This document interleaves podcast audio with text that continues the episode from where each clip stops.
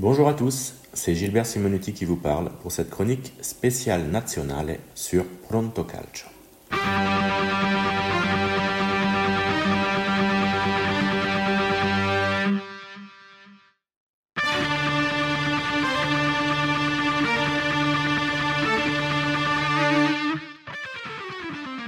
Je vous propose aujourd'hui un retour rapide sur cette semaine folle que vient de vivre le Calcio, entre matchs de qualification à l'Euro et affaires de paris illégaux, les deux s'étant imbriqués inlassablement tout au long du rassemblement des Azzurri.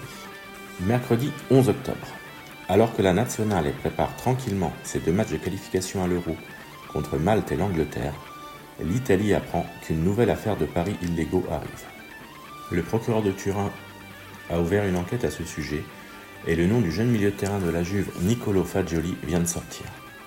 Malgré la stupeur, la nationale se sent encore à l'abri et espère traverser cette semaine sans en être impacté. L'espoir est néanmoins de courte durée. Fabrizio Corona, sorte de bad boy sulfureux proche des milieux du showbiz et du sport, avait anticipé le, mercredi soir ce qui allait arriver le lendemain. Mais, malgré les craintes et les rumeurs, personne n'aurait pensé que la police de Florence débarque le jeudi 12 octobre à Coverciano, le Clairefontaine italien, pour entendre Nicolo Zagnolo et Sandro Tonali. En accord avec la Fédé et les deux joueurs concernés, Luciano Spalletti prend la décision de les sortir du groupe. La déflagration est immense. L'Italie semble revenue en arrière de 40 ans et l'affaire du Totonero. La nationale est de son côté, doit garder le cap et penser aux deux matchs à venir.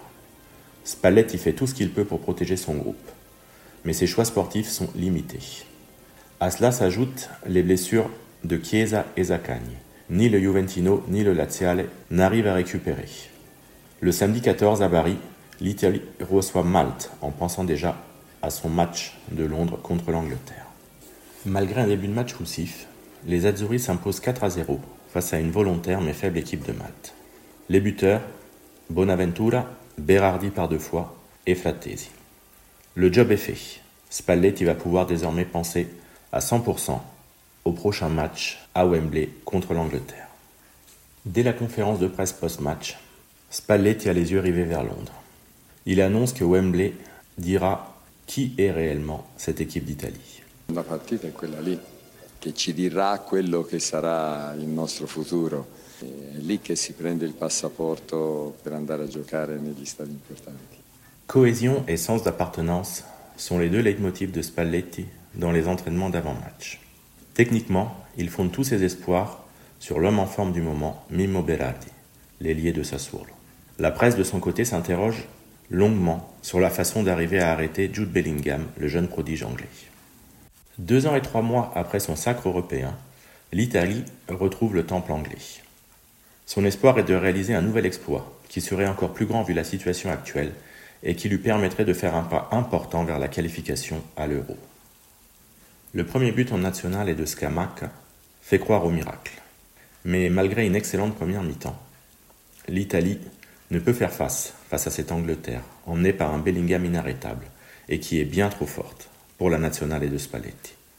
Défaite 3-1 au final, et un long frisson qui descend le long du dos des joueurs italiens, mais aussi de ses supporters, en sachant que l'Ukraine a fait le travail de son côté. L'Italie vivra donc un mois de novembre sous tension, avec l'obligation soit de battre l'Ukraine, soit de battre la Macédoine et de faire match nul contre ces mêmes Ukrainiens. En cas de contre-performance, l'Italie se retrouvera à nouveau à devoir disputer des barrages.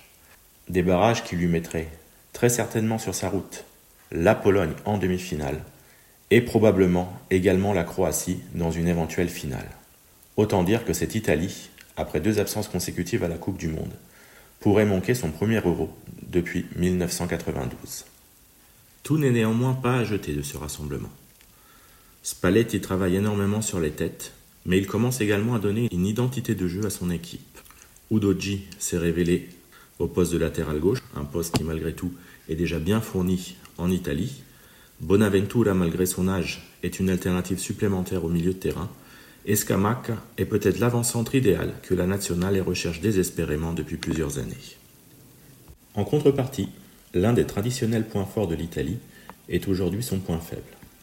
La défense est friable, et pour preuve, la nationale a encaissé 14 buts lors des 10 derniers matchs Et ses deux seuls clean sheets sur cette période sont les matchs contre Malte. Une situation inquiétante au vu des échéances à venir.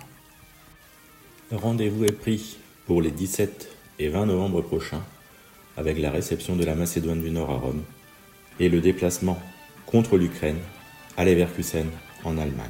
Avec l'espoir, lors de nos prochains rendez-vous, de pouvoir discuter des futurs adversaires de l'Italie à l'Euro et non pas de vous parler de l'angoisse que peuvent procurer des barrages pour se qualifier.